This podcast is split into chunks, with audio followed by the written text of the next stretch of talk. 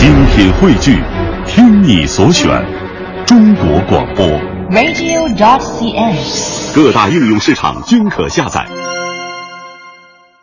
探寻文化渊源，感受文化魅力。听众朋友，大家好，这里是中央人民广播电台香港之声数码广播三十二台的文化之旅节目，我是谢哲。大家好，我是曼斯。呃，两会虽然结束了，但是两会上代表委员们关于文化的一些建议，包括他们对于文化事件的一些评论啊，还是呃给人留下了深刻的印象。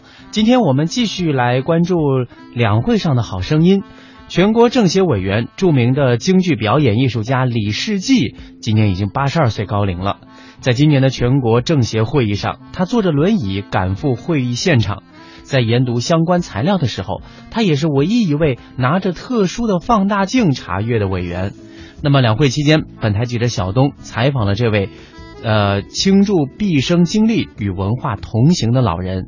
我们一起来听小东对李世济的专访。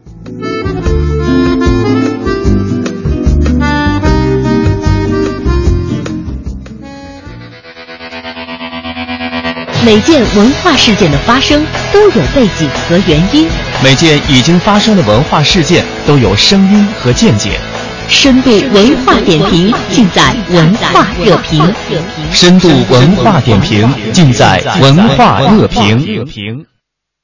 第一次见到他的印象，可能和大家在互联网上看到的照片会有一些相像，而我们的专访也是从李世济委员的政协提案中开始的。我这名字叫李世济，我是国家京剧院的演员，前是演员，现在前段时间是演员，现在老了就不怎么能上台了呗。上台有没有人看了？老了，我总是离不开京剧，因为我太爱京剧了，所以提案呢是两个，一个就是我们的。丁丁关根部长搞的那个，嗯，研究生班跟流派班，这个两个班在我们京剧界里，开始的时候是很艰难的，嗯，是我们一个一个去找。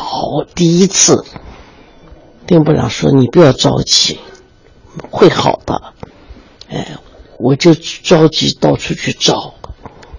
第一班真是想办法把它凑齐了，到第二班就不是这样，就像丁部长说的，大家抢了来。我说你给大家这么高的荣誉，研究生可不是一般的，能够说有个硕士生已经很了不起了啊。研究生班的，他丁部长说，重赏之下必有勇夫。他说你一定要给他很高的，就是。研究生这样的，教育部还不同意嘞，嗯，好像我们的文化部的这个领导也跟教育部都不同意，跟他说没关系，我们就用名义上的就可以，不是真正实际的研究生。但是到了第二年就人多得很，现在是不得了，大家都往里挤啊，想进去啊。可是名额有限，因为费用很高。我第第一个建议呢，就是希望名额能多给一点，因为这样的培养人总是老生占主主要的，但角青衣占主要的。可是一个剧团，你不是不是边上的演员水平，比如说不高，参差不齐的话。很影响我们的剧目的质量，这样对我们京剧的发展，也受人欢迎的程度都有影响。所以我就建议能够扩大点名额。如果有的人愿意自费，也有自费的吧，自费来参加这研究生班，如果条件合格的话，我建议也可以收。这样呢，使得某一个剧团出来以后，不仅仅是那个主演、老生旦角，还有别的配演都是很整齐，那么整个的剧团的质量就很高。这是我们原来丁部长想的一个措施，非常好。哎，如果再能够扩大一点，大家都能够去，然后我们这里讲四梁四柱，就是旁边的配演个个都是很整齐，都是研究生的话，那就会更好了。那么经济就有发展前途。当然，我们要有高峰，不只是高原有高峰哈。这怎么样？大家，你的东西带动我，我的艺术带动你，就会整体的艺术都会提高。嗯，哎，这样容易便于出高峰。高峰不是嘴上一说就来的，那真是要付出很艰苦的劳动。嗯，那么您觉得现在我们国家京剧艺术的发展怎么样？您觉得应该用什么样的方式来进一步的推动这样的发展？我认为目前我们京剧的发展不是很良好，但是会好的。为什么呢？你干这个，你就得研究社会需要什么。那个时候，周总理跟我讲过，他说这个流派一定要随着时代的发展而发展。那个时候我还年轻很小，不太懂，但是这句话我记住了。死背把它背下来的，但是在实践当中，我就渐渐渐渐发现，总理这句话是绝对对的。你必须要看看现在的观众需要什么，哎，怎么样拿出他满意的作品，但是又不是低俗的，又不是那种挺浅薄的，这才行。所以。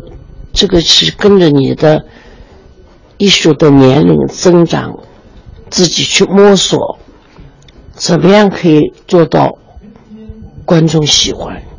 像我开始的时候，老师怎么教我，我就怎么唱。但是逐渐逐渐，我也爱看仁义的戏，仁义的老师都是我的老师了等于。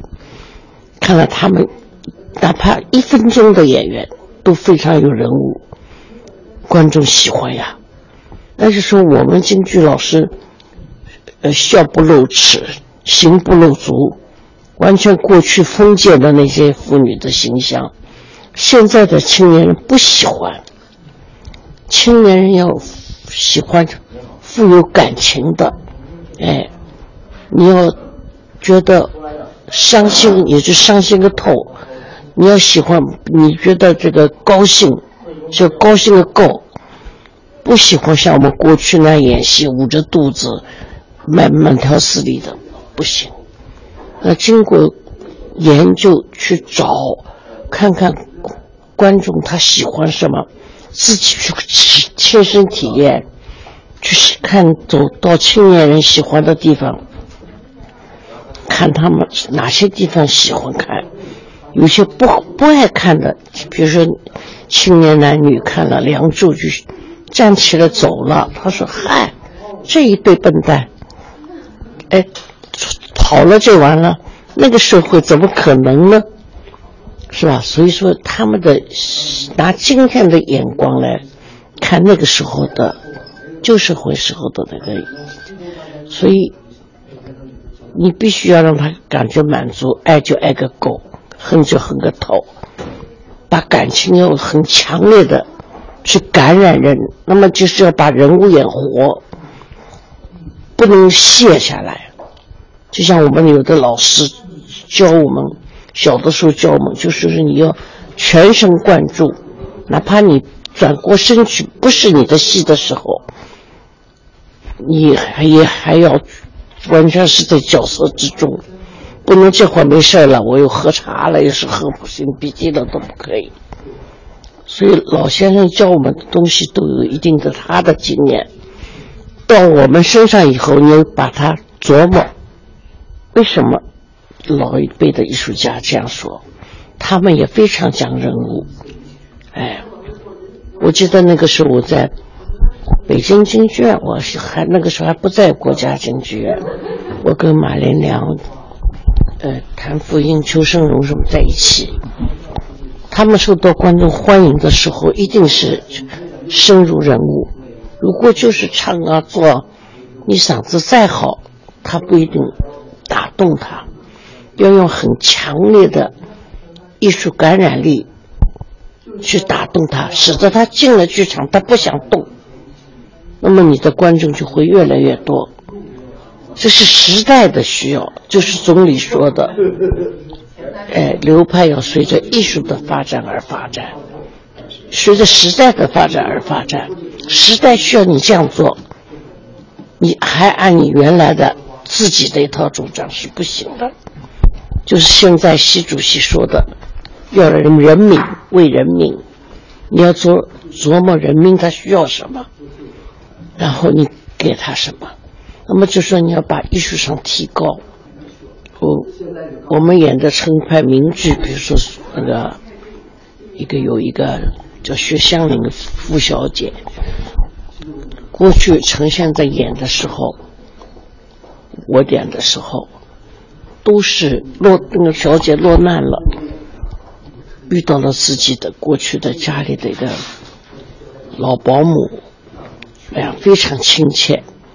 最后分手的时候，那个那家人不能容纳两个人呐，就叫那个老保姆走了，然后这个薛小姐就依依不舍，拼命的恨不得马上拽他回来。在这个地方演出的时候，全场都要鼓掌的。为什么鼓呢？就是感情打动了人，感染了人，那么就自己要去铺垫，因为你落难了。就像水灾了，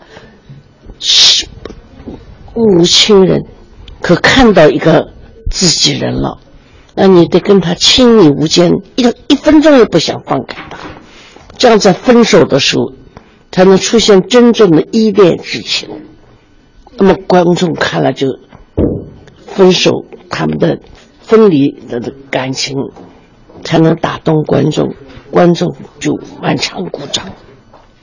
如果你跟他分手的时候无所谓，你前头不铺垫，你落难了，可抓到一个情人了，这是自己的铺垫。我抓到了情人，我跟他感情非常亲密无间，这下他又要离开你了，你要到个新环境，能不能够适应都不知道，你不舍得离开他，那这样的话，就这么一点点戏，一两分钟的戏。就能打动全体观众，所以那个时候逐渐逐渐，我才理解到周总理说的，哎，流派要随着时代的发展而发展，时代需要你感情很强烈，不是你到台上我跟背书一样背完了就行了，不行。就是举这么一个例子，就说你要把人物演得很丰满，哎，很强烈。去感染人，那么京剧大有前途。如果你是只是说怎么教我的，我怎么演，而且不去努力去塑造人物，那么京剧就没有前途。这前途都是要自己去摸索它的规律，摸索人民的心理需要，啊，加强你艺术上的感染力。那么才会很好，但是我相信，随着现在的那个年轻的演员，他们的学习、他们的文化，都比我们那个时候要好好得多。条件，你跟他讲通这个道理，他明白了，大家齐心努力，京剧会有前途。如果还是墨守成规，不能往死路上走啊，人，是吧？这是我自己的一个体会，对事业的一个希望。嗯，谢谢您，李老师。嗯，李世济是程派艺术的传人。那如果香港的听众朋友对他还不了解的话呢？接下来我们将听到李世济和他的学生们一起演绎的呃一段程派的呃剧目当中的《蝶恋花》，一起来欣赏一下。